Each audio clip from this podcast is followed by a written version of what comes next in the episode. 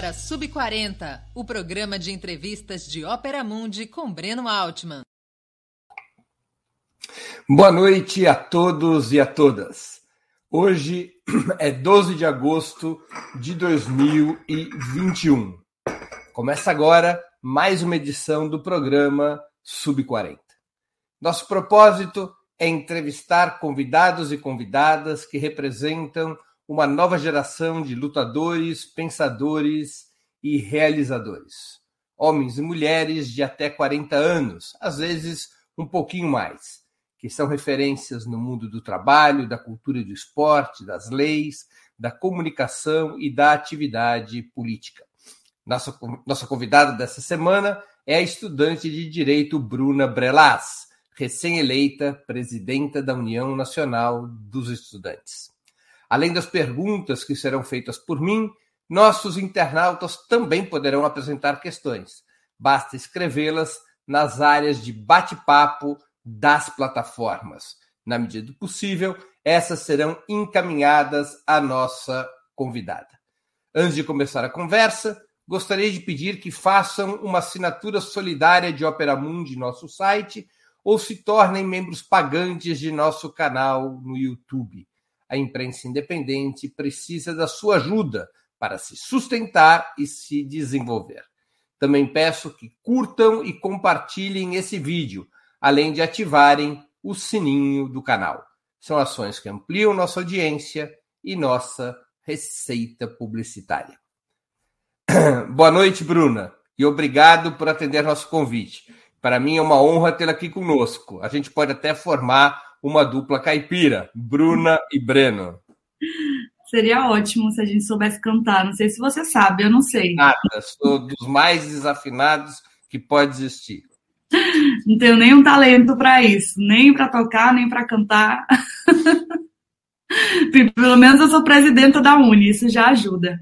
Então, conta uma coisa para nós, para começar a conversa. Onde e quando você nasceu?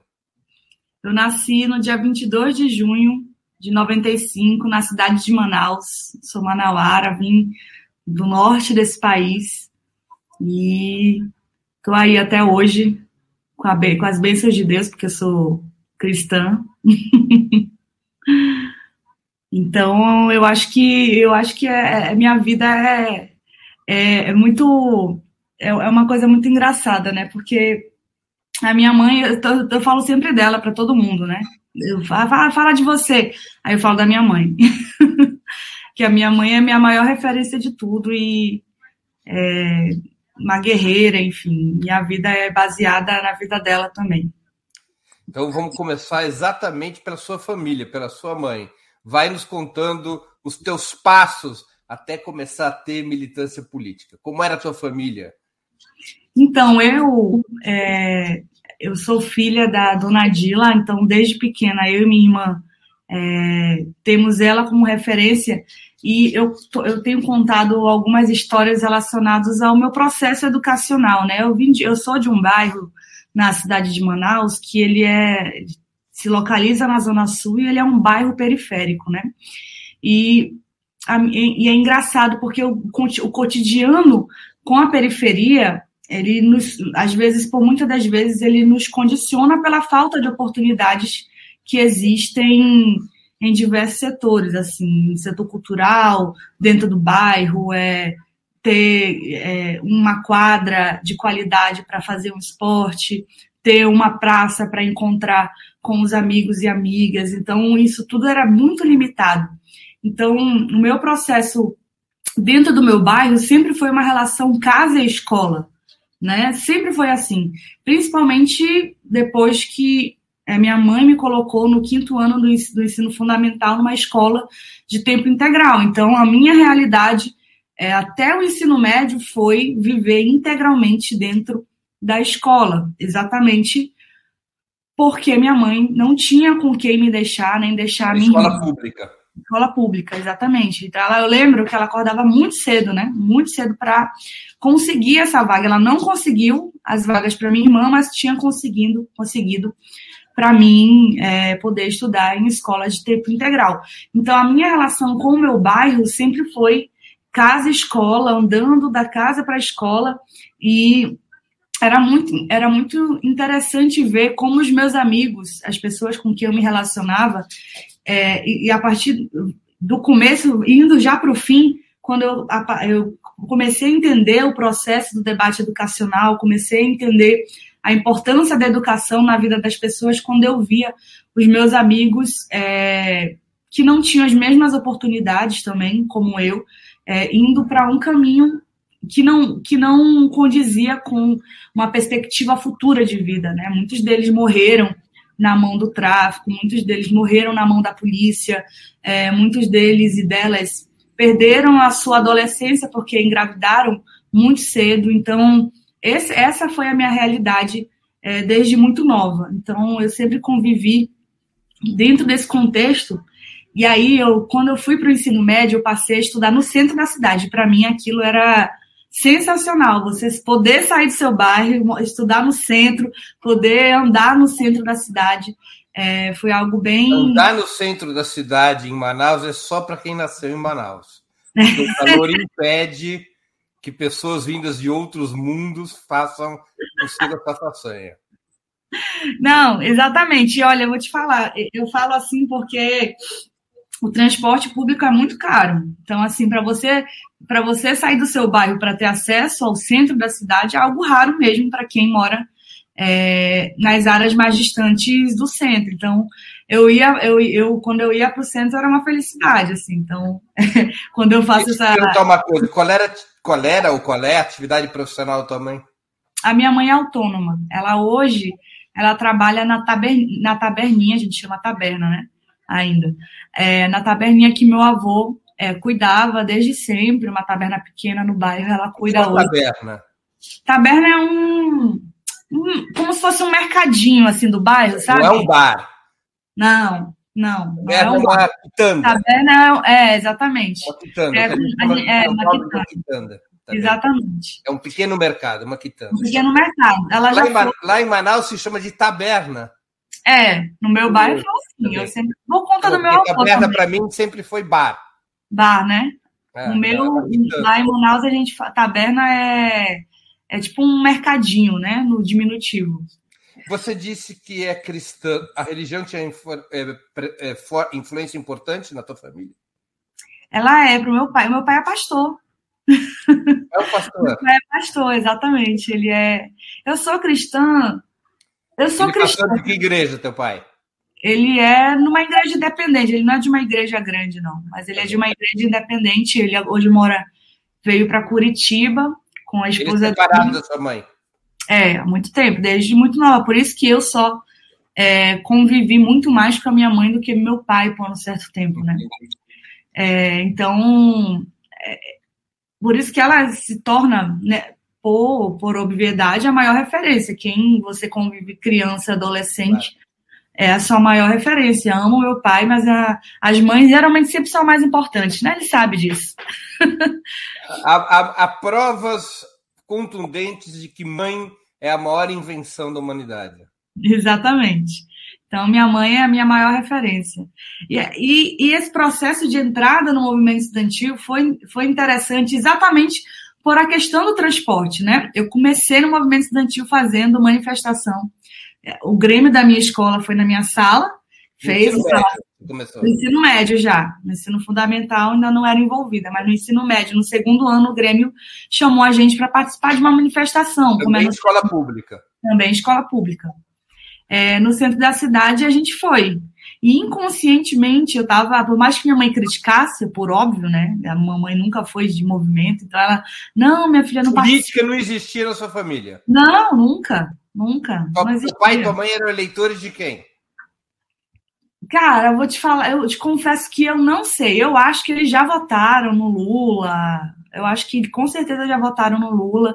Tenho dúvidas se, pegando uma memória tipo, muito do passado, se eles já votaram no Serra. Acho que votaram no Lula, viu? Eu te confesso que eu nunca perguntei deles isso. Mas eu. De toda maneira, a política não fazia parte do teu cotidiano não. familiar. Tá Acho que um pouco do meu pai, mas não necessariamente do meu pai. Um tio já se candidatou assim, mas muito away, né? A gente fala away muito assim, aleatório, não tem uma tradição familiar da política, né? Entendi. Então, então O contato com a política, portanto, foi no movimento secundarista, com o Grêmio. isso, eu da questão do transporte.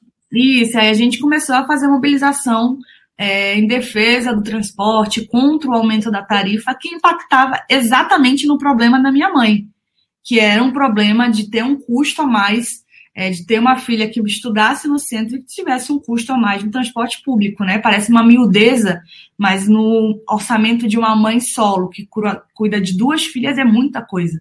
Então, pra gente, eu sem perceber estava ajudando a minha mãe, ela me criticando. Tomara que eu vou gravar esse vídeo, e vou mandar para ela. Olha aí, Boa tava me, tava me criticando, mulher. Tava te ajudando. Mas hoje ela é uma super apoiadora. Ela, ela não entende assim a dimensão do que a Uni, por exemplo. Mas ela confia muito assim na filha dela, ela fica muito feliz, ela tava, comenta comigo assim do jeitinho dela que ela está muito feliz com, com a minha indicação, por eu representar os estudantes, assim, né? Que fica um termo mais popular, ela, na cabeça dela, é, é entendível, né? Então, eu, eu, fico, eu fico muito feliz de poder dar orgulho para minha mãe, enfim. E aí, com essa luta pelo transporte, você se passou a participar do Grêmio da tua escola. Isso, eu nunca fui diretora do Grêmio, mas eu sempre era tipo auxiliar ali. Eu tava, eu era a base do Grêmio. Então, a base do Grêmio. Então, tudo que o Grêmio orientava, eu estava ali ajudando e tudo mais. Então, mas sempre muito ativa, né? Eu já eu entrei já com tudo. Já me filiei, me filiei na JS, já tipo, passou duas, três semanas do, do, do ato, eu já estava convencida, assinei O lá. JS é quem dirigiu o Grêmio da tua escola. É, exatamente. O JS dirigiu o Grêmio da minha escola. E aí, por óbvio, eu fui influenciada por eles ali. E por, óbvio, e por óbvio também me apaixonei pelo, pelo formato da organização. Eu era tão assim. Eu falava assim, ai, gente, eu acho que eu sou capitalista. Eu não sabia. Eu falava, ai, acho que eu sou capitalista. Aí o pessoal, não, Bruno, eu vou te explicar o que é o capitalismo aqui. Eu falei, ah, então eu não sou capitalista. Eu lembro disso, eu acho muito engraçado. E aí você entrou para a faculdade de Direito. Não, eu entrei para a faculdade de pedagogia na Universidade do, do Estado do Amazonas e fui e fui já participando das coisas assim lá também. Já me envolvi em tudo, virei amiga da turma lá também, por óbvio, criei meus opositores, porque a UEA, a Universidade do Estado, ela é multicamp, ela não, não é um campus. E para o movimento estudantil é sempre um desafio você organizar uma universidade multicamp, né? É muito melhor quando você tem um campus, que você roda o campus da universidade, conversa. Na UEA, não, ela é espalhada pela cidade, e para a gente organizar os estudantes sempre tinha que estar em todas as unidades. Então, na minha unidade, por ela ser.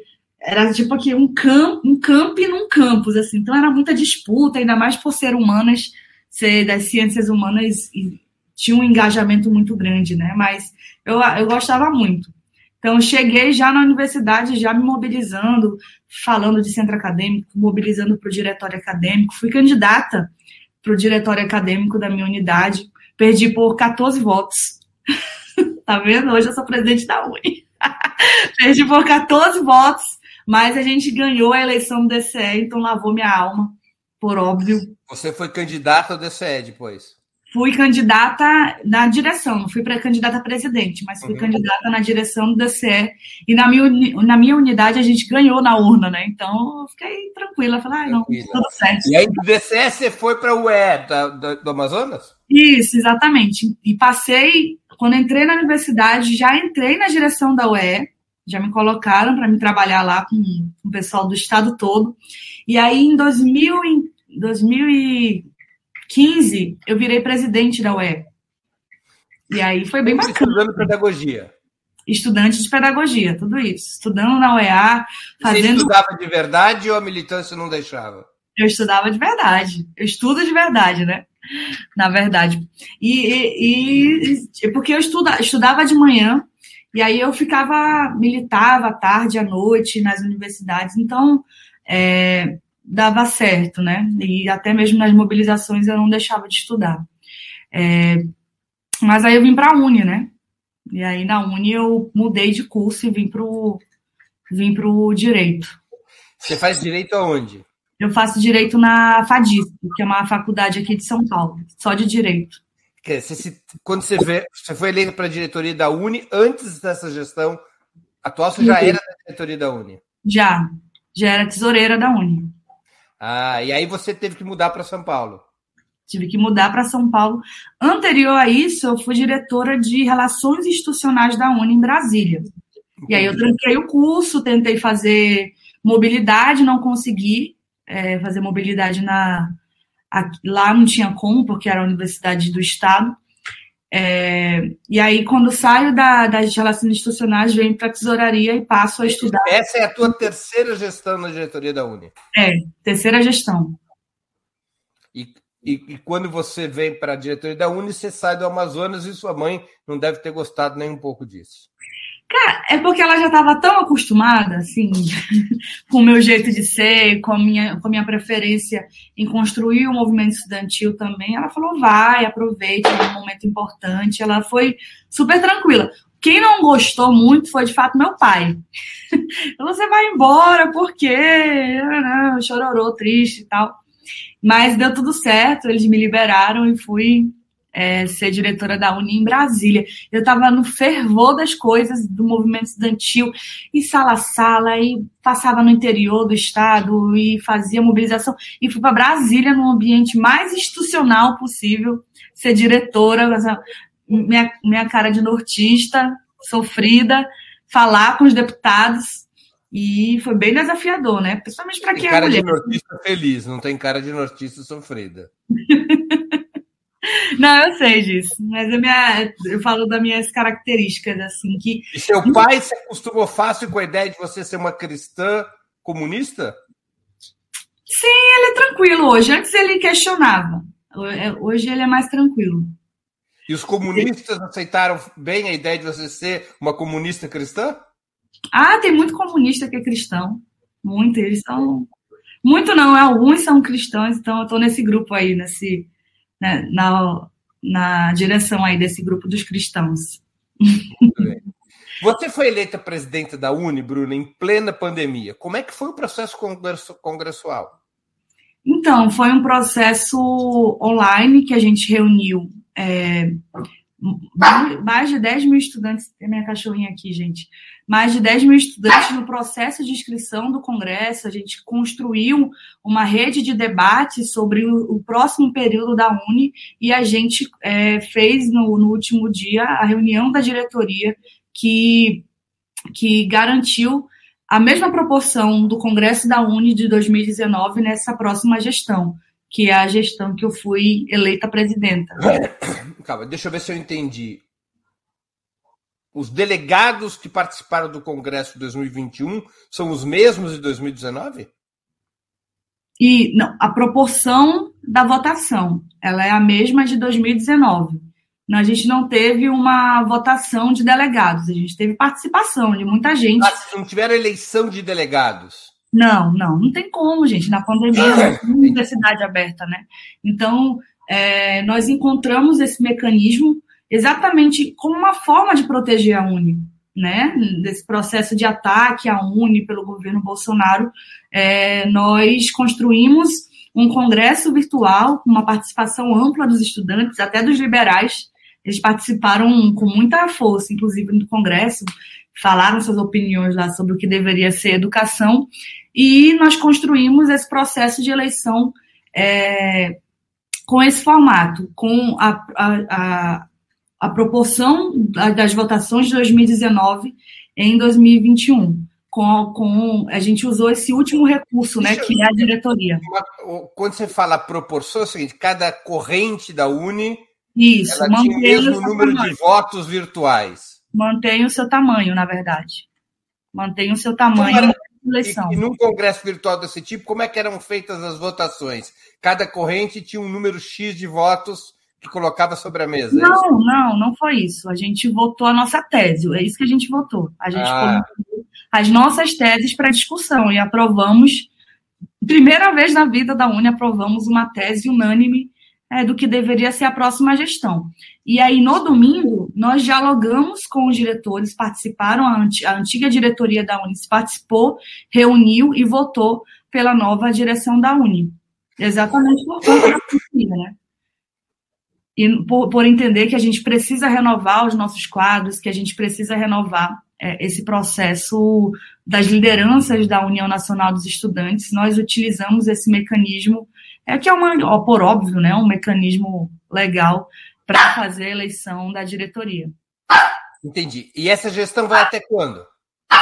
Ela vai até 2021, 22, com renovação para 2023. Ela é, vai passar um ano, nós vamos renovar ela para 2023. Quer dizer, vocês imaginam o ano que vem fazer um congresso presencial normal? Como? Não entendi. Perdão. Vocês convocarão um congresso da Uni presencial para 2022? Não, o que a gente pode construir é um, é um conselho é, de entidades gerais para poder legitimar a gestão para o ano seguinte. Ah, é, para poder fazer será em 23. Será em 23, se assim a gente conseguir construir, mas deve se encaminhar para isso. Porque os mandatos atuais de presidentes da Uni são de dois anos, não é? Isso, exatamente. É mais de um o ano, nosso mandato é de um ano, prorrogável para mais um ano. Entendi. Imperfeito.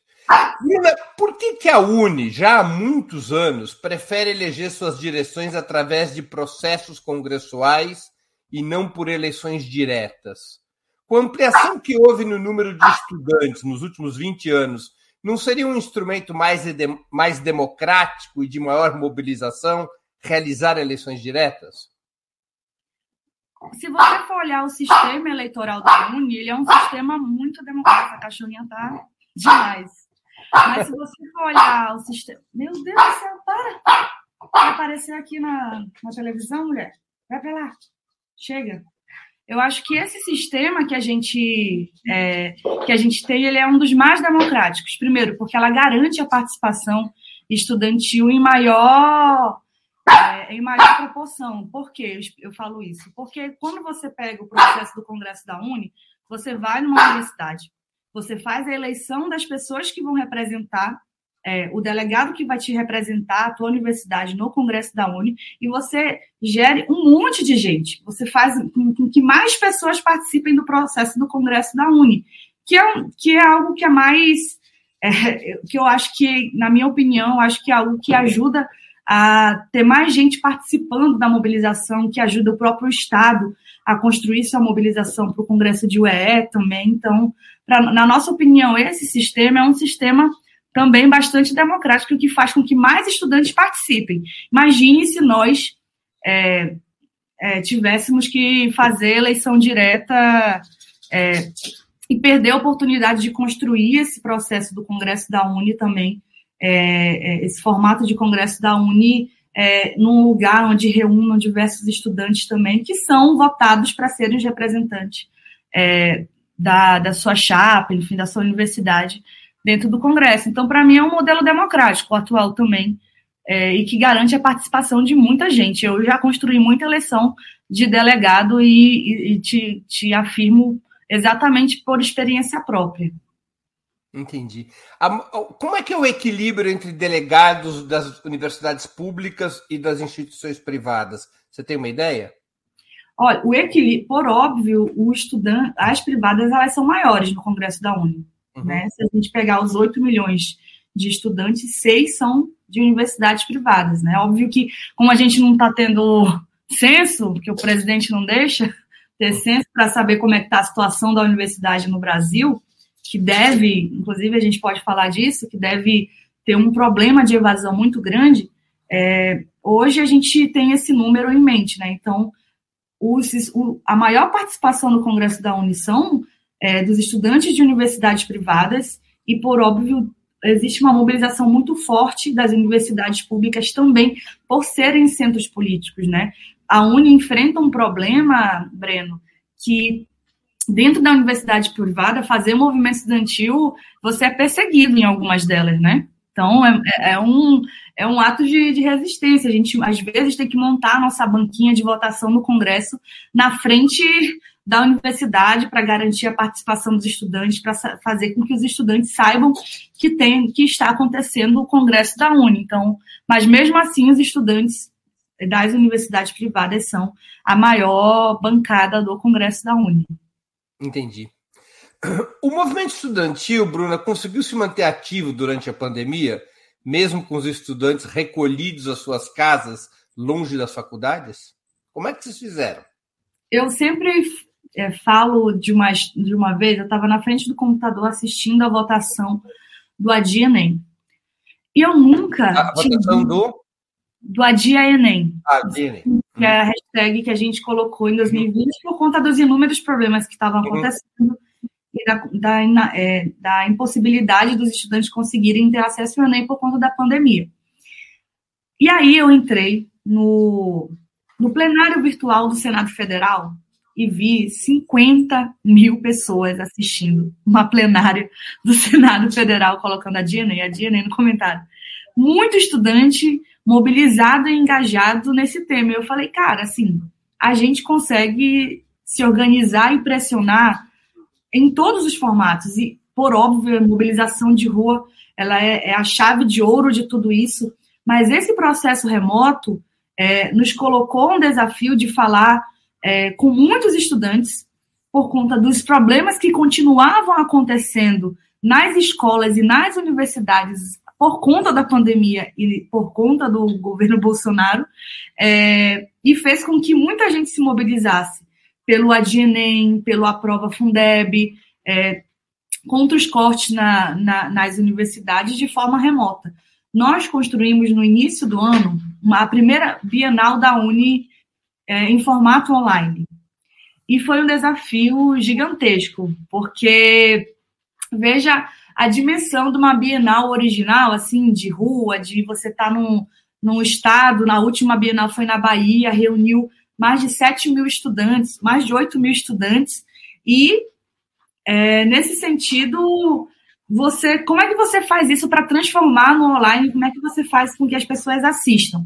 E aí eu fui ver, fizemos todo o processo de Bienal virtual, colocamos Emicida para participar, colocamos Alessi Brandão, é, é, colocamos outras figuras importantes e muita gente participou, muita gente se mobilizou para falar de cultura e arte, para falar de resistência e educação. Então, esses novos formatos que a gente foi testando e, e muitos deles dando certo, eles vão permanecer, hum. mesmo com a pandemia, né? Imagine como pode ser um, um, uma, um debate da Uni é, pós-pandemia, onde vai estar uma assembleia cheia de estudantes, mas também vai ter a telinha aqui com os, com os híbridos, né? Com o pessoal online também participando. Isso é algo muito extraordinário para a democracia interna, mas também para um formato novo de mobilização estudantil que, é, que consiga unir esses dois processos, né? Da, da sala de aula, da rua, como também o movimento virtual, que é o que pede. Então, na pandemia, eu acho que nós por conta dos desafios que estavam sendo colocados para a educação, a gente conseguiu fazer algo muito bonito, assim, de mobilização da força estudantil, apesar dos pesares, os estudantes se mobilizaram. E vocês foram obrigados, pelas circunstâncias, a expandir aceleradamente o uso das redes. Exatamente. Nunca se usou tanto o YouTube da Uni como na pandemia para falar com todo mundo. Imagine, nós somos uma entidade de 84 anos. A gente completou ontem 84 anos. A gente tem muita responsabilidade com a Uni. A gente não ia deixar esse processo de pandemia esmorecer a nossa história e a nossa capacidade de mobilização. Então a gente foi se reinventando, né? Como a gente foi criando mecanismos. Entendi. Interessante isso. Agora, deixa eu te perguntar uma outra coisa. A pandemia provocou uma situação complexa no sistema educacional.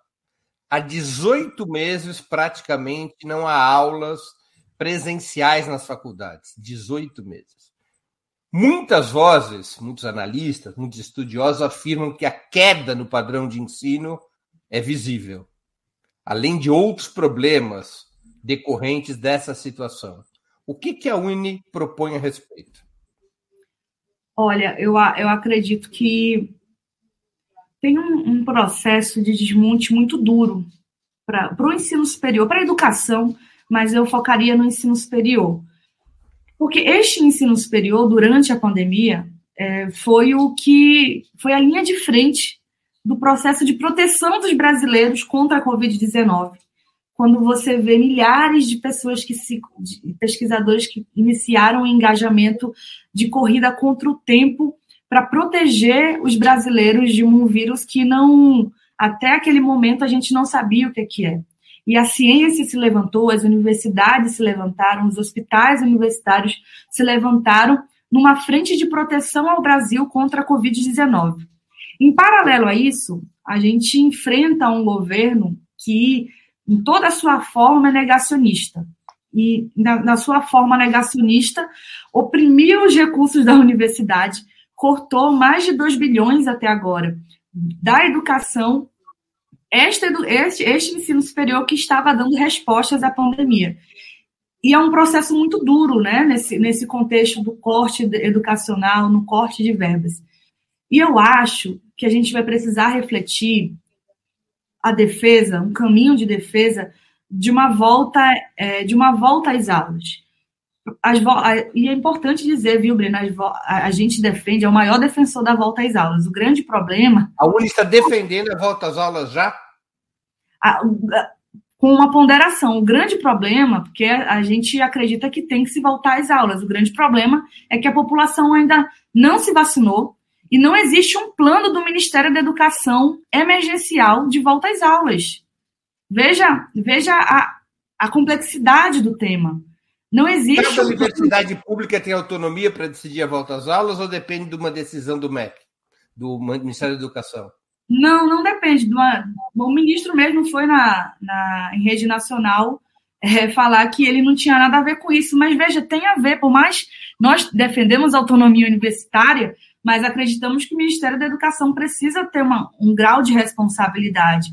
De, porque o Ministério da Educação sério, no início da pandemia, ia chamar, fazer um plano de emergência, ia chamar os reitores, reitores, ia chamar os estudantes, a representação dos estudantes, professores, para pensar em um caminho.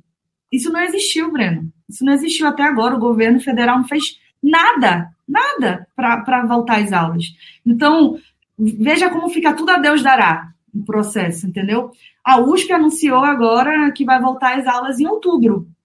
Então, então a USP é estadual, então tem aqui o processo de vacinação em São Paulo está acelerado, mas em outros estados não está. Então, eu tenho, como o Brasil tem a sua dimensão continental, eu tenho a impressão que o debate da volta às aulas ele se concentra também no estado. Se o estado está indo bem na vacinação e se um Estado está dando a garantia é, de proteção sanitária dos estudantes, professores e demais membros da universidade, é, no que tange a, a, possibilidade de volta às aulas, e está dando esse aparato, tem que voltar, como a USP está colocando aqui. Agora, outros lugares do Brasil que a vacinação está atrasada, que não tem um plano seguro de volta às aulas, isso se complica para a tomada de decisão da universidade. E eu repito aqui para não parecer irresponsável. Nós somos os maiores defensores da volta às aulas, desde que haja um plano para tal.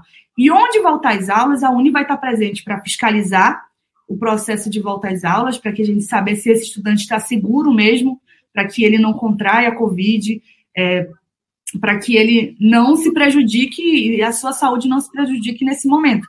Então, é um debate muito estadualizado por conta do tamanho do país.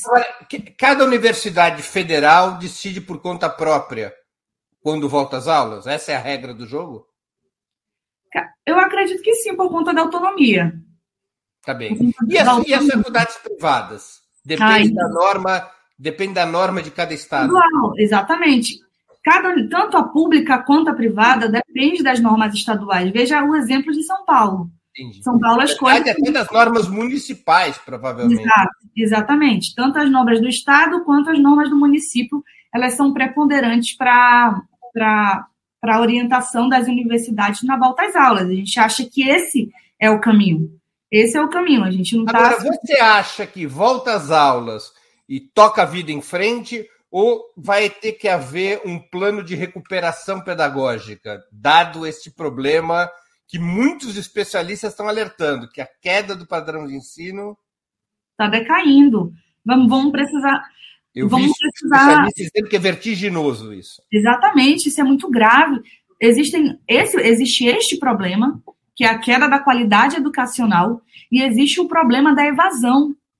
Se a gente fala que existe hoje uma universidade mais popularizada, e óbvio que vai precisar avançar muito, a universidade precisa ser mais popularizada, mas se hoje existe essa universidade popularizada, por óbvio, quem está na universidade é o estudante mais pobre, em uma parte dessas universidades. Este estudante mais pobre é a pessoa que está desistindo de cursar o ensino superior. Inclusive, é o... o estudante mais pobre da universidade pública. Inclusive, o estudante da universidade pública. Imagina, os reitores estão fazendo, como é que é que a gente fala? É, pedindo xícara, como é que é? Com a xícara na mão, na frente do Ministério da Educação. Esse é o relato dos reitores é, nas conversas que a gente tem, porque o que, o que tem acontecido é um pinga, pinga recurso em cada universidade, e isso não é, isso não é responsável, não é viável, né? As universidades públicas no atual governo estão sendo muito afetadas pelo corte de verbas. E programas como o ProUni e o FIES? Não, pior ainda, não sei se vocês têm acompanhado, mas o ProUni ele sofreu a diminuição de um terço nas bolsas em 2021. O FIES, ele é, ele, ele, a gente vai precisar rediscutir o, o que, o formato desse FIES que a gente está defendendo e de que a gente acha super importante. Eu, eu acho que hoje existe um super endividamento dos estudantes dentro do programa do FIES e a Uni tem defendido, dentro do período de pandemia, a prorrogação é, da dívida do FIES por conta do período da pandemia. A gente conseguiu aprovar essa lei em 2020, enfim, foi sancionada. Só que em 2021 é, se volta de novo esse problema e existe uma luta ali no Senado Federal para é, que em 2021 os estudantes não precisem fazer o pagamento dessa dívida, né? Então, veja, o ProUni, ele dá, deu acesso a muita gente no ensino superior, garantiu a formação de muita gente. Hoje ele está sendo sucateado, assim como o FIES, assim como o Enem, que são três portas de entrada na universidade que são muito preponderantes, né? Então, a gente vê com muita preocupação o, o, desmonte que tem acontecido no Enem, no FIES e no ProUni. O FIES atualmente funciona como? O estudante contrai um crédito para pagar a instituição privada né, Isso, é, e ele pagar ao, ao Estado. Exatamente, é. O Estado paga a, a universidade para esse estudante, e depois ele tem que devolver ao Estado esse recurso. Né? É assim que funciona hoje o FIES. Ele devolve como esse recurso? Ele devolve com juros ou sem juros? Ele devolve, ele tem que devolver em dinheiro, ele pode devolver em serviços? Como é que é o mecanismo de pagamento? Ele devolve o recurso ao governo, ele paga ao governo novamente, é, ele vira um devedor do Qual governo. Qual né? do governo que é a credora dos estudantes? Do governo? Sim, você está dizendo que o Estado dá o dinheiro para o estudante fazer a faculdade. O estudante, quando vai pagar, paga para quem? Pra Ele paga para a Caixa. Para a Caixa Econômica Federal. Pra Caixa, pra Caixa Econômica tem juros? O FIES não tem juros? Tem juros? Sim, tem juros. Tem uma modalidade nova do FIES que eu preciso me aprofundar, foi criada agora, que, ela é a pior de todas. Assim, a gente tem estudado é, é, o FIES, o ProUni, para pensar sobre esses programas, né? De qual é o papel deles hoje. E, e um último, e eles são muito importantes, viu? São foram programas que foram muito importantes, só que eles estão num processo de sucateamento.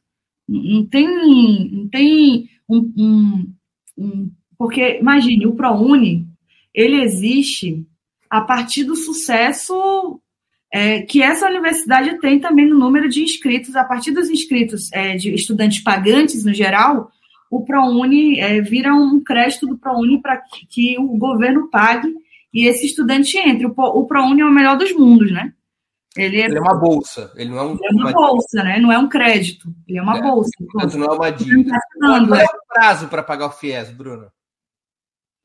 O, eu, pelo que eu, eu não sei se mudou agora, mas pelo que eu me lembro, seria um prazo de um ano a partir, a partir do, da, da gradua, depois da graduação, e aí a pessoa, se ela tem um vínculo empregatício, se ela passa a trabalhar, enfim, ela passa a pagar o FIES. Enquanto isso não acontece, essa pessoa não paga.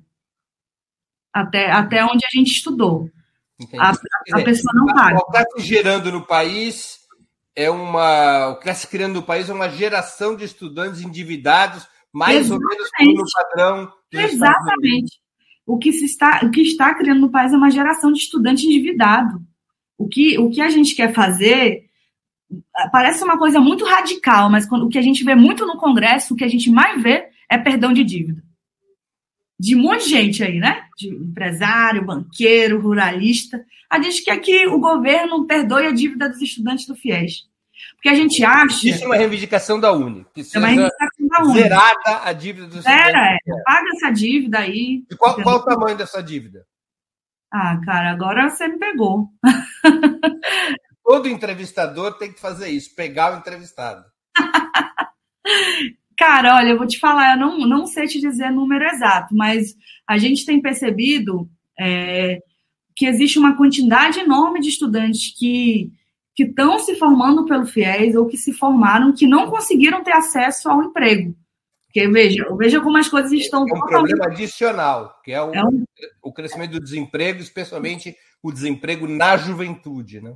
Exatamente. A gente está falando de, de quase 15 milhões de desempregados, 70% desses 15 milhões são jovens. Ô, Esse... Bruna, a Uni Sim. é uma das. Eu, a gente já vai voltar para esse assunto de uma outra perspectiva, mas quero te perguntar uma coisa. A Uni é uma das principais entidades da campanha Fora Bolsonaro. Qual é que é o teu balanço sobre as manifestações de maio até agora e qual o rumo que tomarão? Você acredita que poderão ganhar mais força essas manifestações ou a campanha corre o risco de entrar em refluxo com os sinais que Bolsonaro controla a maioria no parlamento e tem condições de impedir o impeachment antes que comece a campanha eleitoral? eu acho que nós fomos muito vitoriosos. Imagine fazer quatro, quatro mobilizações em menos de dois meses, do tamanho das que foram as mobilizações em todo o país. Eu acredito que a gente chegou no momento em que a gente vai precisar criar outros braços da campanha e outros braços de mobilização da campanha também, que também possam se concentrar nos nossos nichos, trabalhadores, juventude, é, que dê um fôlego também para o nosso povo, para a gente conseguir fazer mobilizações maiores, em maior tempo, para fazer uma mobilização de maior qualidade. E dentro desse espaço do calendário, fazer mobilizações específicas, conversar com as pessoas sobre o que tem acontecido. Eu tenho a impressão de que o que pode acender mais a faísca é o final da CPI, que vai acabar agora na última semana de agosto. Uhum. E eu acho que ela pode ser um fator preponderante, assim, para gente, a gente conseguir englobar e fazer esse caldo, esse caldo engrossar mais da campanha fora Bolsonaro. Nós acreditamos que o segundo semestre ele continuará, continuará, continuará sendo um segundo semestre de muita mobilização. Mas eu penso que a gente vai precisar criar outros mecanismos de mobilização que agreguem mais pessoas. E eu... Porque, Bruna, se não houver impeachment até novembro, dezembro, não haverá mais impeachment, né? É, na prática é isso. Começará Exatamente. a campanha presidencial. Exatamente, começa a corrida presidencial. E tem dois aspectos que a Uni tem, tem conversado, debatido, é de que a gente precisa fortalecer a campanha pelo Fora Bolsonaro, precisa encorpar, engrossar o caldo, mobilizar os estudantes, porque existe um fator limite que a gente já passou há muito tempo desse fator limite no que tange a educação e no que tange as pautas gerais do nosso país. Mas eu acredito que o nosso desafio também será apresentar um projeto de educação para o país. Vamos para isso agora. Deixa eu te colocar essa questão de, desse jeito. Você possivelmente ainda será presidente, presidenta da Uni quando for eleito um novo governo de esquerda se os números das pesquisas eleitorais se mantiverem inalterados até lá. O que você esperaria de um eventual terceiro mandato do presidente Lula em termos educacionais? Eu esperaria que ele, ele lesse o nosso projeto de educação que a gente está construindo, a União Nacional dos Estudantes, junto com as demais entidades de um, de, dessa nova universidade porque a gente vai precisar reconstruir tudo. qualquer presidente da República da linha da democracia, nós esperamos que haja uma discussão séria sobre o debate da universidade, que é este projeto que a Uni tem defendido para rodar o Brasil e apresentar é, para todos os candidatos é, presidenciáveis que vão estar à disposição do Brasil é, nas eleições. E eu acredito que um fator fundamental também nesse meio termo até a chegada de um novo presidente, uma nova presidenta da República, é a defesa da democracia. Porque por mais que o caldo do fora Bolsonaro, do impeachment, possa, por um acaso, esmorecer, o debate da democracia ele será algo preponderante. Porque não é qualquer pessoa que está no Palácio do Planalto, não é um neoliberal. Pode até que seja, nem sei o que, que ele é, ele é meio né, estranho, Bolsonaro. Mas não é só um neoliberal que está na presidência da República. É, é, é, um cara que não gosta da democracia. Nós percebemos aí todo, é, todo, todos os ataques que Bolsonaro tem promovido à, à democracia, às instituições, é, enfim. Então, eu acho que esse meio aqui do, do um possível não impeachment até a chegada das eleições é algo que é um fator de mobilização, né? Mas, mas qual é a essência, se você é, me permite a pergunta, qual é a essência do que seria um projeto da Uni para a universidade para o pós-bolsonarismo? Fazer o que com a universidade? Por exemplo, vamos pegar, deixa eu pegar aqui é, é, uma questão concreta. Né? O modelo adotado entre 2003 e 2016, durante os governos petistas, permitiu uma espetacular expansão das matrículas no ensino superior, tanto nas universidades públicas quanto nas instituições empresariais mas sem alterar o equilíbrio fortemente favorável ao ensino privado, que continua a responder por mais de 70% das matrículas. O eixo principal da Uni está em manter esse modelo, portanto, prioridade ao FIES, ao ProUni, ou a Uni defende algum outro tipo de modelo que expanda, por exemplo, o peso da universidade pública em detrimento do número de matrículas nas instituições privadas. Qual é o rumo para a universidade que a Uni propõe?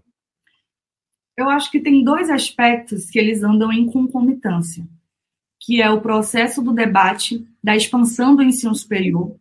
E eu, eu, eu acho inteligente a sagacidade que os governos construíram e o próprio movimento estudantil da época construiu o debate muito firme de defesa do ProUni e do FIES, porque a gente está muito, ainda muito caminho para construir uma universidades públicas para os brasileiros, para que todo mundo tenha oportunidade é, de ter acesso ao ensino superior. Portanto, eu acho que são dois caminhos que são concomitantes, que foi, foi construído é, nesse período do governo Lula, de certa forma, esse caminho entre expandir universidade, Instituto Federal, interiorizar e, ao mesmo tempo, fazer com que as pessoas que a geração que está hoje esperando para entrar na universidade, que é por muitas das vezes barrada pela falta de vaga na, na universidade pública, consiga ter acesso no ensino superior privado. Então, eu acho que vamos precisar pensar junto é, esses dois tipos de programa. Um programa que expanda a universidade, que fortaleça, que garanta dinheiro para expandir a universidade, para e, e garantir dinheiro também para as que existem, dar qualidade, expansão, como foi o Reúne, foi um processo inteligentíssimo e a gente é, defende até hoje com muita veemência o Reúne, que foi um processo de expansão do ensino superior público e, ao mesmo tempo, programas que possibilitem é, esse estudante que está esperando na fila, que sabe, a gente sabe que o debate educacional ele, ele vem do curto, médio e longo prazo, né? e que ao, ao médio prazo a gente não consegue resolver o problema desse estudante que está esperando na fila é, e colocar ele para estudar numa instituição de ensino privado. E muita gente se formou assim. Muita gente tem o seu, sua graduação nesse formato e eu acho uma coisa brilhante que a gente precisa pensar em se aprofundar. Eu acho que não dá mais para ser o mais do mesmo, sabe? Entendi entendeu? Não dá para ser, ah, não, vamos fazer igual ao passado. Não, a gente quer, já que o governo é da democracia, vamos aproveitar que a democracia venceu, falando a Bruna do futuro, né? Falando, se isso se concretizar. Democracia venceu, agora vamos para o pau disputar uma reforma, é, é, reforma universitária. Vamos falar sobre universitário. E veja, a responsabilidade, eu não posso findar o, o debate aqui, né? Eu estou iniciando ele, porque a é, gente vai. É porque o formato anterior, que teve muitas conquistas, que muitos setores reconhecem, ele provocou uma expansão da participação do ensino superior privado nas matrículas. Isso. Quando começou o governo Lula era de 65%, quando terminou o governo Dilma, perdão, era de 69% quando começou o governo Lula, e é de 75% quando terminou o governo Dilma. Cresceu o peso do ensino privado. Isso. E a qualidade do ensino privado, do ensino superior privado, é pior do que das universidades.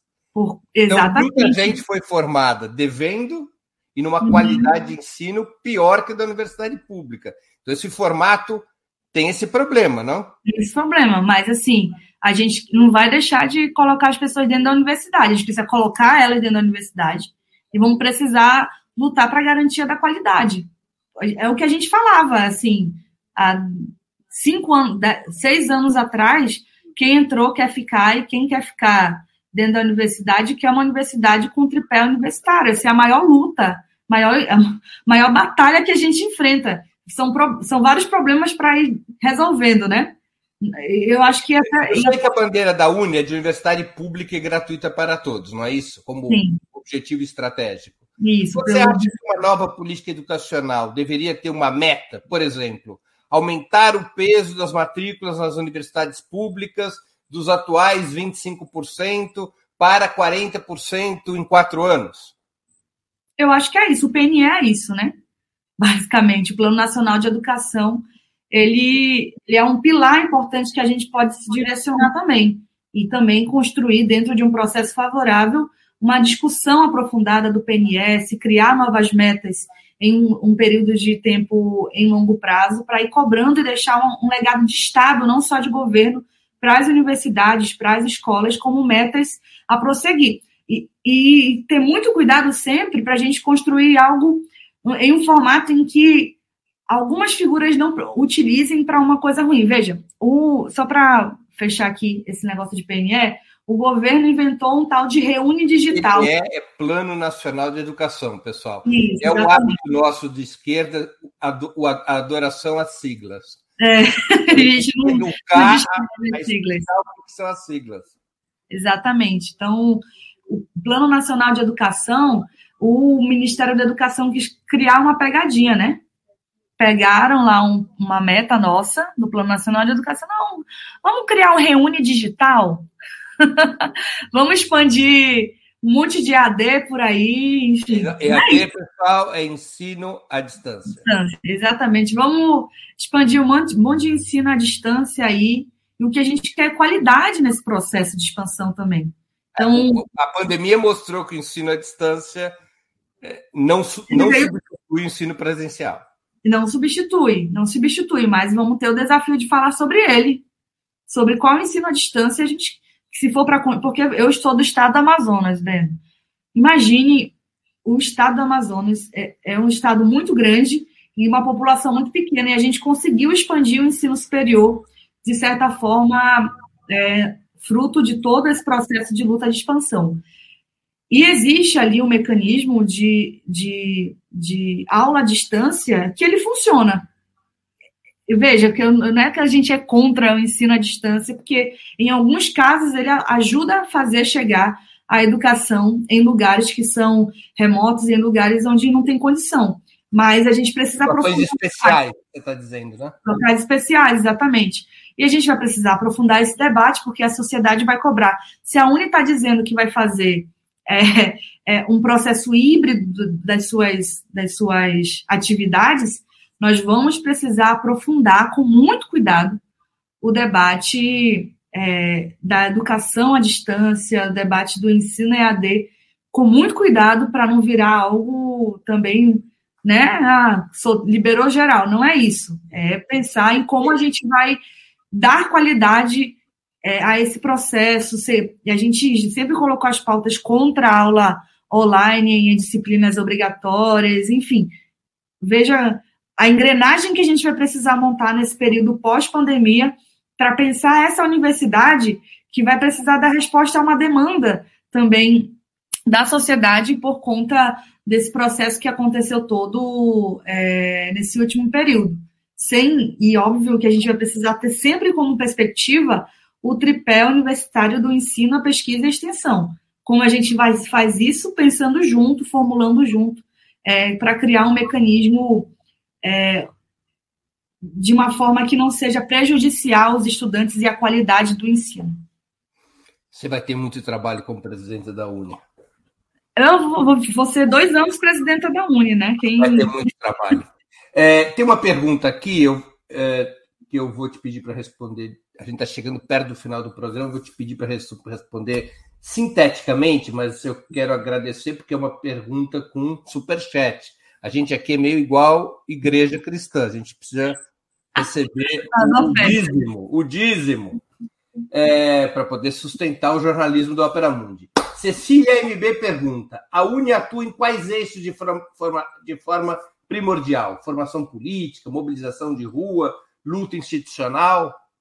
Os três. Exatamente os três, assim, nós. Veja como é interessante, a gente está falando da formação política, do debate da educação, o que a gente vai precisar pensar para o Brasil para o próximo período. Nós debatemos as mobilizações de rua que aconteceram nesse, nesse último período e também a luta institucional, elas estão totalmente intrínsecas né, nessa, nessa nossa construção. É, e, a Uni, é muito engraçado, Breno, que eu fui essa, essa, diretora de relações institucionais. E, eu, e a Uni, ela abre muitas portas, porque existe um respeito muito forte é, das figuras intelectuais, parlamentares, professores, enfim, pela União Nacional dos Estudantes. Então, são lutas que estão totalmente linkadas, estão totalmente é, juntas nesse processo. Então, elas seriam todas prioridade, todas o nosso eixo principal. Bruna, a Uni vai estar pres... a Uni participará da campanha presidencial? Claro, a gente vai participar. Vamos falar com todo mundo. Como a Uni tem uma representação de muitas correntes e partidos, ela não apoia um candidato, não é? Não, não apoia nenhum candidato. A gente a gente quer se concentrar nesse, nesse debate geral, Breno, que, a gente quer falar com todo mundo que queira discutir educação, é, que queira falar com a Uni, a gente vai conversar. Perfeito. Mas é... você sabe a história da Uni, né?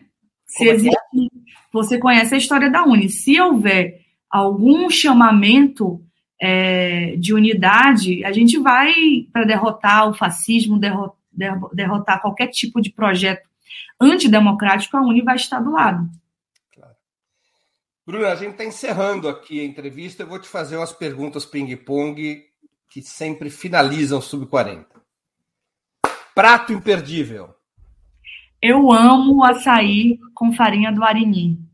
Açaí de verdade, gente. Este, exatamente. Com farinha do quê? O Arini. Nem é essa farinha aí, é mais amarelinha. Um prato manauara? Manauara? Manauara. É um prato do norte, na verdade, né? Todo mundo gosta. Cerveja, cachaça ou vinho? Ah, acho que cerveja. Os três.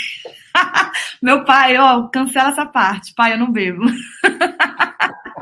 cerveja. Mas eu não cheio de cachaça ali que os outros me deram de presente, vinho, mas eu gosto de cerveja agora. Não sou mais fitness. Mas isso, isso seu pai não pode saber disso, a gente não conta para ele. Esporte favorito? Esporte? Ah, eu gosto de futebol. Agora nas Olimpíadas eu passei a gostar de vôlei, skate, tudo, né? Virei especialista. Mas eu gosto mesmo de futebol. Time de futebol para o qual você torce? Flamengo, sou flamenguista. Demais. Mas por que você não torce para o Nacional? Qual o time de lá? É Nacional, não é? Nacional, Rio Negro, eu torço, mas é porque é, é, é porque esse lance de Flamengo para mim foi muito forte, assim, eu gosto, sou fanática pelo Flamengo. Tá certo. Hobby. Ultimamente a gente, a o presidente da União não tem nem direito de curtir o seu hobby, né? Mas eu gosto muito de assistir coisa no Netflix, ler livro, ouvir música. Gosto muito de passear no Ibirapuera, aqui em São Paulo, assim, eu acho bem, bem legal. São hobbies que eu, que eu gosto muito. Livro inesquecível. O último livro, o mais marcante para mim foi O Escravidão, do Laurentino Gomes, e O Nosso Agente, do Chico Buarque. Eu quero ler, eu comprei até o volume 2 aqui para me ler, do Laurentino. Vou ler logo, logo. Música preferida? Cara, eu gosto muito do Boi Caprichoso. Você já ouviu falar do festival, do Festival de Parintins? Sim. Tem o Boi Garantido e Caprichoso. Eu sou azul do Caprichoso.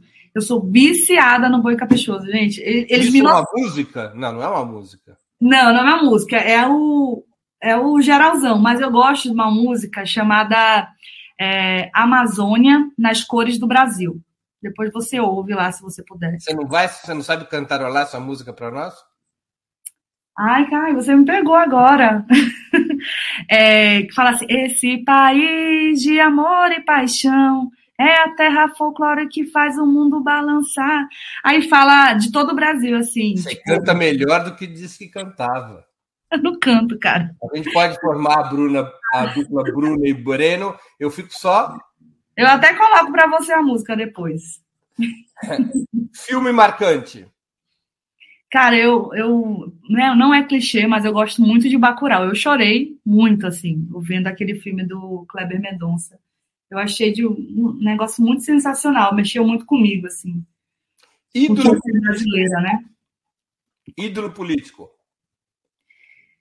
Cara, tem duas mulheres negras que eu gosto muito, que são Leci Brandão e Olivia Santana. Tem muita gente que eu gosto, mas elas duas são referências muito importantes para mim, assim, de uma, gerações que pavimentaram caminhos para que eu chegasse até aqui. Evento histórico do qual gostaria de ter participado? A Copa de 2002. Eu já era nascida, já tinha sete anos, mas eu, não, eu queria lembrar da Copa, cara. Eu queria ganhar a Copa. Do qual você gostaria de ter participado é a Copa do Mundo? É, eu queria. Ah, político? Não, evento histórico. A Copa pode ser um evento histórico. Eu Tá queria, ótimo. eu queria. Mas Nossa, eu que queria a Copa de ganhar. 2002? Oi? Por que a Copa de 2002? Porque foi a última que a gente ganhou, não foi? Eu tô ficando louca. A gente ganhou. Corre o risco de ser a última mesmo. Pelo amor de Deus, cara, não fala isso, eu vou chorar aqui no programa, ao vivo. Corre o risco de ser a última mesmo. vamos 20 anos. Não vai, cara, vamos acreditar, eu sou, eu sou esperançosa. Eu sempre sou esperançosa. Bruna, muito obrigado por teu tempo e por ter participado do Sub-40. Tenho certeza que nossos internautas se divertiram muito e aproveitaram essa hora de conversa. Obrigada, Breno, pelo espaço. Queria agradecer a Opera Mundi também por, por deixar eu falar aqui sobre a Uni, sobre a educação, sobre o boi caprichoso. Só para fazer uma última coisa, o Boi Caprichoso me notou, gente. Eu saí na Folha, em Opera Mundi, Estadão e não sei o quê. Mas o que me deixou feliz foi o Caprichoso ter feito um vídeo para mim. Eu quase choro. Sou fanática mesmo. Mas eu te agradeço muito, Breno, pelo espaço. Contem sempre conosco aqui para a gente é, poder conversar um pouco sobre educação, Brasil, perspe perspectivas de futuro e vamos para cima. É isso aí. Obrigado. Chega ao final mais uma edição do programa Sub40. Hoje nossa convidada foi a nova presidenta da Uni, Bruna Brelas. Queria agradecer a audiência, especialmente a todos que enviaram perguntas, pedindo desculpas por aquelas que não puderam ser lidas. Mais especialmente ainda, minha gratidão aos que contribuíram com super chat ou super sticker, aos que se tornaram membros pagantes do canal de Ópera Mundi no YouTube ou que fizeram uma assinatura solidária em nosso site. A próxima edição do Sub40 será no dia 19 de agosto, quinta-feira, às 20 horas. O convidado será o secretário-geral da União da Juventude Comunista, a UJC. O nome dele é Gabriel Lazares, secretário político nacional da União da Juventude Comunista. Até lá e um grande abraço.